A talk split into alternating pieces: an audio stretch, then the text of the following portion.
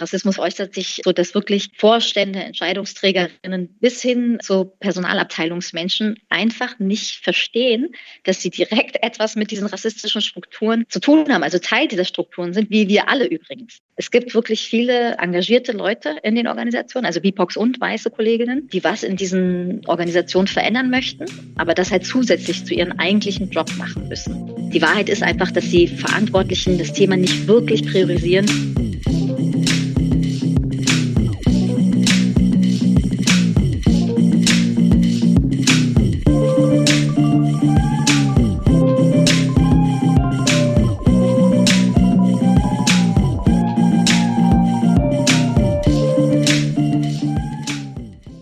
Willkommen im Chatroom, dem Podcast zur humanitären Hilfe. Mein Name ist Anne Tritschler, ich bin Referentin für Kommunikation am Center for Humanitarian Action. In diesem Podcast spreche ich in jeder Folge mit einer Person zu ihrer Arbeit und zu aktuellen Herausforderungen der humanitären Hilfe.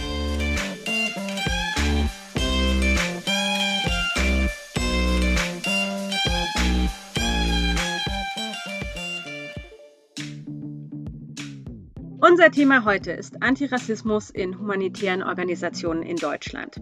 Ein Thema, dem sich zum Beispiel auch das Antirassismusforum des CHA in regelmäßigen Treffen widmet, während unsere Gesprächsreihe Kolonialität und humanitäre Hilfe sich mit dem kolonialen Erbe des Sektors beschäftigt. Heute wollen wir den geschichtlichen Aspekt jedoch etwas ausklammern und ganz in der Gegenwart sein. Und mein Gast dazu ist Nesahat Xyrep. Nesahat hat zehn Jahre Berufserfahrung im humanitären Sektor unter anderem im Fundraising bei Oxfam, wo sie auch Mitglied einer Antirassismus AG war und als Ansprechpartnerin für Diskriminierungserfahrungen sowie als AGG Beschwerdestelle fungiert hat. Das heißt, auch hier Ansprechpartnerin war für Fragestellungen bezüglich der Umsetzung des Gleichstellungsgesetzes. Sie ist außerdem nicht nur Diversity-Trainerin, sondern sie hat vor etwa einem Jahr das BIPOC-Netzwerk entwicklungspolitischer und humanitärer Nichtregierungsorganisationen in Deutschland mitgegründet. Dieses Netzwerk zählt inzwischen über 80 Mitglieder und ermöglicht einen direkten und organisationsübergreifenden Austausch von Nicht-Weißen in diesen Organisationen. Erstmal herzlich willkommen, Nesahat, und vielen Dank, dass du dir die Zeit für uns nimmst. Wie immer beim Chatroom hatte ich dich gebeten, etwas mitzubringen, das für dich symbolisch für deinen Weg in die humanitäre Hilfe steht. Was hast du mitgebracht und warum? Das war auch nochmal Hallo, Anne. Vielen Dank für die Einladung. Hat mich wirklich sehr gefreut. Und ähm, was habe ich dir heute mitgebracht? Äh, symbolisch, einen symbolischen Gegenstand, der tatsächlich auch ähm, sehr persönlich ist für mich. Das ist nämlich ein altes Familienfoto aus den 70er Jahren. Ja, das sind meine jesidisch-kurdischen Eltern, die damals als sogenannte Gastarbeiter ähm, nach Deutschland gekommen sind. Und hier auf dem Foto waren sie schon einige Jahre hier. Aber sie sind halt als Jesiden wirklich geprägt von einer Verfolgung, der Verfolgung einer Minderheit. Und das hat mich einfach auch, diese ganze Familiengeschichte, hat mich sehr prägt als Mensch und dazu geführt, dass ich zum Beispiel mit meinem eher kommerziellen Marketing-Background entschieden hatte, damals schon während des Studiums die Kommunikationsarbeit, die mache ich dann aber in diesem Sektor, also in entwicklungspolitischen oder humanitären Organisationen ne, und nicht in der Privatwirtschaft. Das ist so mein Weg hierher. Okay, ich habe es eben schon angesprochen, als du dann in dem äh, Sektor tätig warst, hast du das BIPOC-Netzwerk mit begründet, über 80 Mitglieder. Ich habe es schon gesagt, ihr habt euch ja gegründet, weil der entwicklungspolitische und humanitäre Sektor zwar international ausgerichtet ist, die Organisationen in Deutschland aber durchweg sehr weiß sind und weil ihr den Bedarf für ein Vernetzen saht. Was macht ihr denn genau in dem BIPOC-Netzwerk? Wir machen im Grunde genommen ähnliche Arbeit, wie es halt auch zum Beispiel in eurem äh, Anti-Ra-Forum vom Schar, wie ihr euch regelmäßig zusammentrefft. So treffen wir uns auch zusammen und besprechen diese Rassismusproblematik in unserer Arbeit, aber auch in unseren Organisationen und gucken, dass wir zum einen dieses, diesen Safer Space uns gönnen, ne? weil das bedeutet ja etwas, immer die BIPOC-Person in so einer sehr homogenen Organisation zu sein. Das macht ja etwas äh, mit einem. Äh, tagtäglich ist man ja diesen benachteiligten, diesen krassen Strukturen ausgesetzt. Also gönnen wir uns auch diesen Safer Space, aber tatsächlich, ja, ähm, unterstützen wir uns mit Ressourcen im Sinne von Informationen. Also, ne, so wir bestärken uns, wir empowern uns, indem wir uns Hinweise geben auf Veranstaltungen zum Beispiel, indem wir Arbeitsbeispiele mit rein reinbringen und uns in diesem etwas definitiv sichereren Raum wohl genug fühlen, da auch zu feedbacken. Wir versuchen von den unterschiedlichen Prozessen in den Organisationen zu lernen und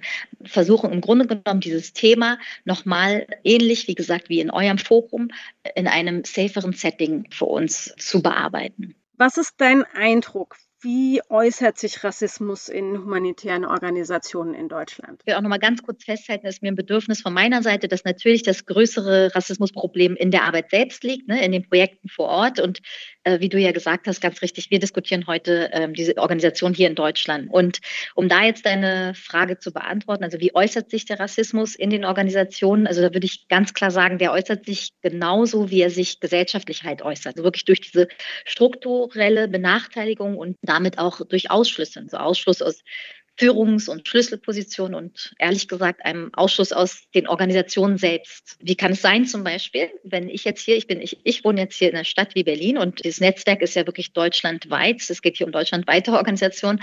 Klar, da gibt es dann Orte, äh, da gibt es dann nicht äh, so viel äh, Vielfalt vielleicht ähm, in kleineren Städten oder so. Aber hier in Berlin, wo wir wissen zum Beispiel, dass mehr als äh, jeder dritte Mensch hier äh, bekanntlich eine Migrationsgeschichte hat, wie kann das sein, wenn ich da aus so einer Berliner U-Bahn äh, steige, aus so einem Berliner Stadtbild und dann reinkomme in irgendein Büro und da können wir wirklich beliebige Organisationen in unserem Sektor auswählen, wo über 100 Menschen, MitarbeiterInnen arbeiten und dann davon nur irgendwie so fünf BIPOCs sind. Das ist einfach sehr, sehr auffällig und auch, dass dann diese wenigen meist auf schlechter bezahlten Positionen als ihre direkten Kolleginnen sitzen. Das ist dann eine Situation in diesen Organisationen, die sich halt auch mit Werten, also wirklich wertebasiert sind, sehr, sehr problematisch. Und das ist meiner Meinung nach kein Zufall. Es liegt am Rassismus, der tief in unseren Strukturen sitzt und mit dem sich einfach nicht ausreichend bzw. falsch auseinandergesetzt wird. Wenn man da jetzt noch konkreter werden möchte, äußert sich dieser Rassismus halt auch so, dass wirklich Vorstände, Entscheidungsträgerinnen bis hin zu Personalabteilungsmenschen einfach nicht verstehen, dass sie direkt etwas mit diesen rassistischen Strukturen zu tun haben also Teil dieser Strukturen sind, wie wir alle übrigens. Ne? Also da nehme ich mich nicht raus. Der Unterschied ist einfach aber, dass diese Menschen, von denen ich gerade gesprochen habe, diese Gruppen halt sind, sitzen auf Machtpositionen und haben damit nochmal eine ganz andere und stärkere Verantwortung für diese Strukturen. Was ist da jetzt der Stand? Wie gehen die Organisationen das Thema an? Es gibt auf jeden Fall, um so erstmal auch positiv wirklich anzufangen, es gibt wirklich ein vermehrteres, würde ich jetzt sagen, Bewusstsein für dieses Thema. Ja, also es, wird, es gibt Gespräche, es gibt Auseinandersetzungen hierzu, die vielleicht so noch nicht stattgefunden haben vor kurzem oder vielleicht viel seltener möglich waren. Es sind dann auch oft die engagierten Kolleginnen, die dieses Thema reinbringen, also selten von oben, sondern weiße so wie BIPOC-Kolleginnen, die sagen, das ist wichtig, lass uns bitte darüber sprechen. Das Problem ist aber, dass das sehr oberflächlich und kaum nachhaltig in diesen Organisationen ähm, stattfindet. Ja, so dieses bekannte Feigenblatt. Man tut so, als ob.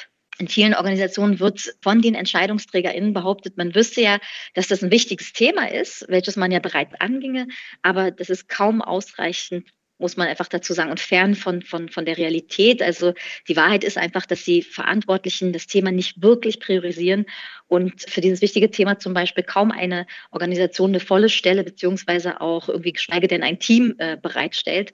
Und dieses Nicht-Priorisieren zeigt sich also deutlich dadurch, dass einfach nicht annähernd beziehungsweise überhaupt nicht ausreichend, äh, ausreichend Ressourcen und unterstützend zur Verfügung gestellt werden hier. Es gibt wirklich viele engagierte Leute in den Organisationen, also BIPOX und weiße Kolleginnen, die was in diesen Organisationen verändern möchten, aber das halt zusätzlich zu ihrem eigentlichen Job machen müssen. Also wenn sie offiziell ein paar Stunden mal dafür kriegen, ich sage jetzt mal zum Beispiel zwei Stunden die Woche, dann ist das meist so ein hart erkampfter Weg dahin gewesen. Und was dann oft fehlt, ist, dass dann andere Aufgaben aus dieser Hauptposition, die die Kolleginnen innehaben, äh, ihnen abgenommen werden. Du kriegst zwar zwei Stunden jetzt die Woche, dich mit diesem Thema auseinanderzusetzen, aber niemand kommt und sagt, und das sind die Aufgaben, die wir dir abnehmen, damit du das auch, dem auch gerecht werden kannst, ja. Das führt dann zu so einer Mehrfachbelastung auf, auf allen Ebenen, also für, für diese Leute, diese engagierten Kolleginnen.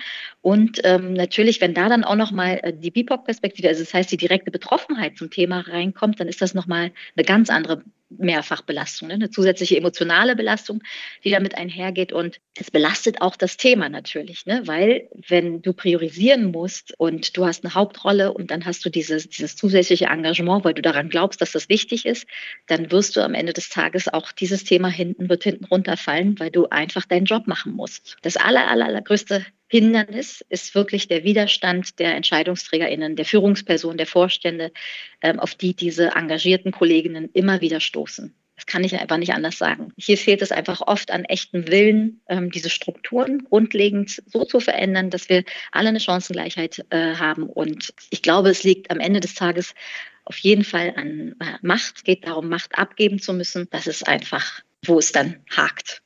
Und mal von der anderen Seite aus beleuchtet, was wäre denn ein idealer Umgang? Was wären sinnvolle erste Schritte, die man als Organisation gehen kann? Oder gibt es vielleicht auch einfach schon positive Beispiele, wo du das Gefühl hast, das ist ein guter Weg? Ja, also äh, es braucht, äh, glaube ich, als aller, allererstes äh, wirklich dieses Eingeständnis und diese Anerkennung dieser Unterdrückungssysteme, also dieses Unterdrückungssystem Rassismus und dass diese wirklich existieren. Ne? Die existieren in unserer Gesellschaft genauso sehr, wie sie in unseren Organisationen existieren. Ne? Dass wir nicht alle ne, gleich an diesem Tisch sitzen, so wie dieses schöne Bild von Aladdin Elmar Falani. Das ist ein Professor, der hat ganz viele schlaue Bücher äh, rausgebracht und arbeitet äh, ganz stark mit diesem mit dieser Tischmetapher oder diesem Tischbild, wo er ausdrückt, sozusagen äh, als Bild für die Gesellschaft, äh, diesen Tisch nimmt. Und wenn der die Gesellschaft darstellt und unsere Mitsprache und Teilhabe innerhalb dieser Gesellschaft, dann sitzen wir alle unterschiedlich daran. Manche von uns sitzen sogar unterm Tisch, manche sitzen ganz fest dran. Und, und er arbeitet immer, wenn er diese äh, strukturellen Bedingungen kritisiert, ganz stark mit, dieser, mit diesem Tischbild, dass wir alle total unterschiedlich an diesem Tisch sitzen und unter unterschiedlichen Bedingungen. Und dass es diese Unterdrückungssysteme einfach gibt. Und wenn das verstanden wird, also wirklich so das Gefühl, das muss, das ist diese erste, dieser erste Schritt ganz oben, das zu begreifen und sich einzugestehen, dass das die Ausgangssituation ist, nämlich dass wir nicht alle gleiche Ausgangssituationen haben, nicht gleich am Tisch sitzen. Und wenn das begriffen und eingestanden ist, dann ergeben sich meiner Meinung nach so ein bisschen die weiteren Schritte, nämlich das Thema wird tatsächlich ernst genommen und priorisiert. Es wird mit ausreichend Ressourcen, also personell und Budget ausgestattet. Man geht den Weg der langfristigen Prozessbegleitung und versteht, dass es ein paar, also wenige Sensibilisierungsworkshops im Jahr einfach nicht bringen, also dass das nicht ausreichend ist. Das ist wirklich ein langfristiger Prozess, auf den man sich einstellen sollte und muss braucht eine echte feministische Führung, ja, also die versteht, äh, dass es einen echten Wandel braucht, die versteht, dass diese klassischen Organisationsmechanismen hinterfragt und aufgebrochen gehören. Wenn man jetzt das noch konkreter spinnen möchte, am Beispiel von Rekrutierung oder Neubesetzung von Positionen, ne, da sollte man sich ganz konkret fragen, also wieso sind wir denn so weiß? Wie filtern wir denn Menschen aus? Wie definieren wir vielleicht Qualifikationen? Ist das aus einer weißen Perspektive? Und wer filtert? Also wer sitzt denn in euren Personal Personalabteilungen. Ne? Das sind erste Schritte und Fragen, die man sich stellen kann und ganz konkret auch äh, analysieren kann für sich, ja, wenn man denn äh, bereit ist dazu. Also das heißt, du siehst schon äh, auf jeden Fall einen ersten Schritt auch klar in der Personalabteilung. Ja, also definitiv, dass man da, ähm, dass das ja sozusagen der Filter zur Organisation, die Tür in die Organisation rein und dann aber auch für diejenigen, die drinne sind in diesen Organisationen, der Weg entweder nach oben oder halt eben nicht. Wenn an der Stelle das ist für mich eine sehr wichtige Schlüsselstelle tatsächlich, äh, an, an der man ganz verstärkt äh, arbeiten und, und kritisch, selbstkritisch sein muss. Auf Personalabteilungsebene kann man natürlich nur agieren und, und handeln, wenn das auch ganz oben so gewollt ist und verstanden worden ist. Ne? Die Personalabteilung ist sozusagen äh, ein wichtiges Instrument äh, da an der Stelle, um Prozesse und Strukturen im Haus zu hinterfragen und neu zu denken. Aber auch die agiert ja erst, wenn ganz oben verstanden wird, das so ange, angeleitet und geführt wird. Das, die, das ist ja auch ein ausübendes Instrument im Haus sozusagen. Du hast ja auch gesagt, dass das Hauptproblem ist der, der strukturelle Rassismus in den Organisationen und da ist die Personalabteilung ähm, sicher die, die da erste sinnvolle Schritte gehen kann. Aber was kann man denn auf individueller Ebene tun? Stichwort Allyship. Was, was kann, was sollte man auch als Kollegin tun, wenn man Zeuge von Rassismus wird? Also so als allererstes auch hier, ich verspreche, ich werde gleich konkreter, ne, aber gilt wirklich als Ally, dass äh, bereits so besprochene, aufgeführte Thema von, von wirklich struktureller Benachteiligung so zu verstehen und, und zu begreifen, dass es vor allem um diese Strukturen geht und äh, weniger um diese vereinzelten äh, Situationen, also äh, Erfahrungen. Es geht ähm, wirklich auch darum, als Ally bestätigt, die eigenen Privilegien wirklich ernsthaft zu hinterfragen und zu verstehen, dass wir tatsächlich unterschiedlich an diesem Tisch sitzen, also mit unterschiedlichen Bedingungen und äh, unterschiedlichen Voraussetzungen und dass wir als Ally auch verstehen, und das klingt so ein bisschen vielleicht hart, aber es geht einfach darum, auch Platz zu machen. Ne? Also auch darum, bereit zu sein, seine Macht und seine Privilegien zu hinterfragen bzw. zu teilen. Oftmals finden wir so Ally, so stereotypische, sage ich jetzt, Ally-Situationen so, äh, wo wir denken, okay, da gibt es eine Situation von Betroffenheit und ein Ally, eine Ally kommt rein und, und löst die. Ne, so.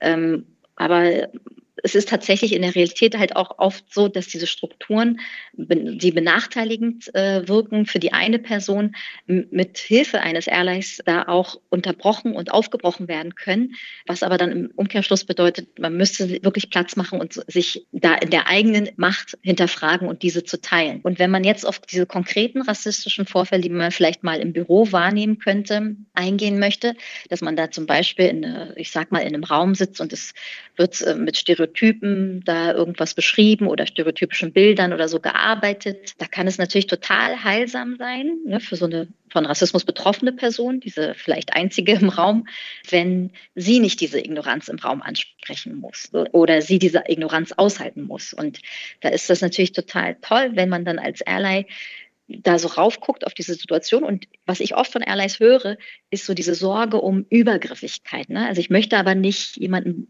so übergriffig sein. Ich möchte nicht jemanden irgendwie da, mich da vor jemanden stellen, ohne zu wissen, ob das die Person überhaupt möchte. Ne? Da, da gebe ich so gerne mit von meiner Seite. Ich sage, guck mal, vielleicht schaust du doch mal auf diese Situation, die du mir gerade beschrieben hast. Ne? Ähm, vielleicht schaust du da mal mit einem anderen Blick drauf.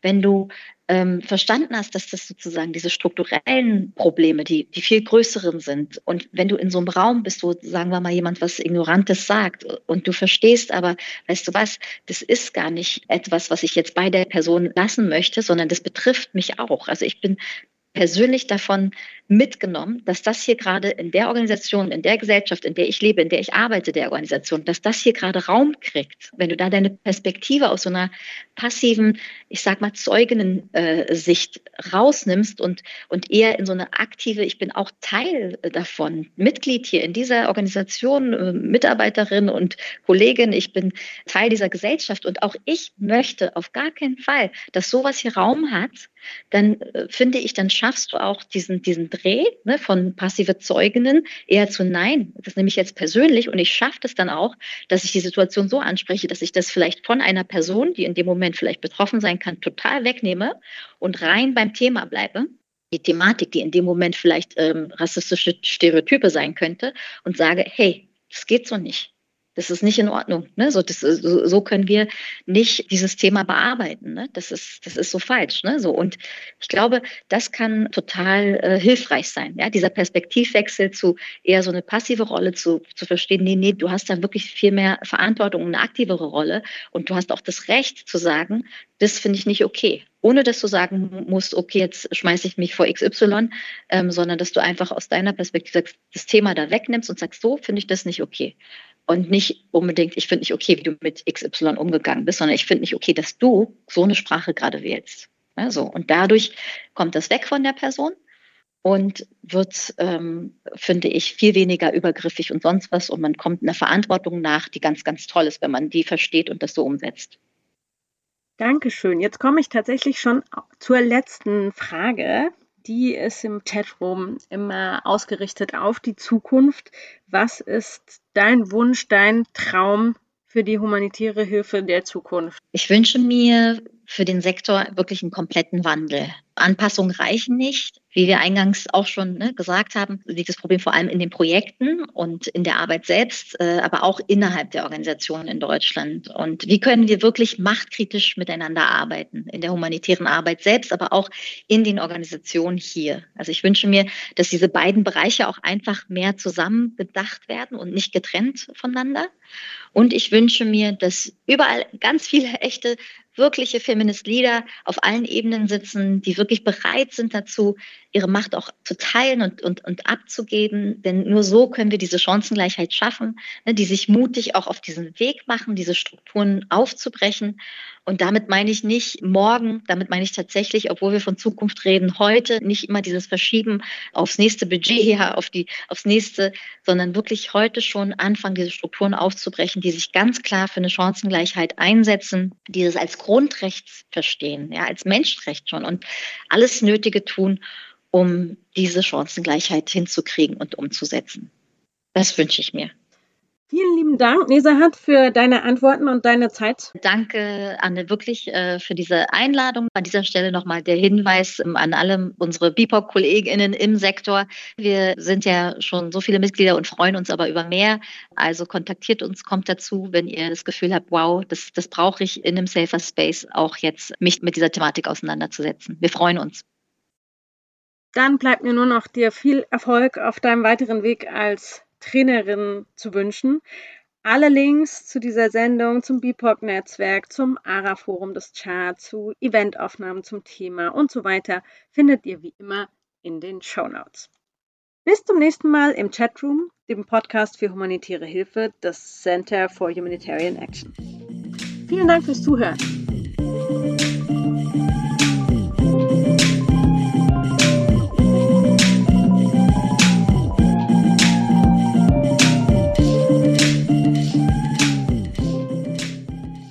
Falls ihr Fragen habt oder Anregungen oder auch eine Idee, wer hier im Chatroom Frage und Antwort stehen sollte, dann schreibt uns gerne an info at charberlin.org.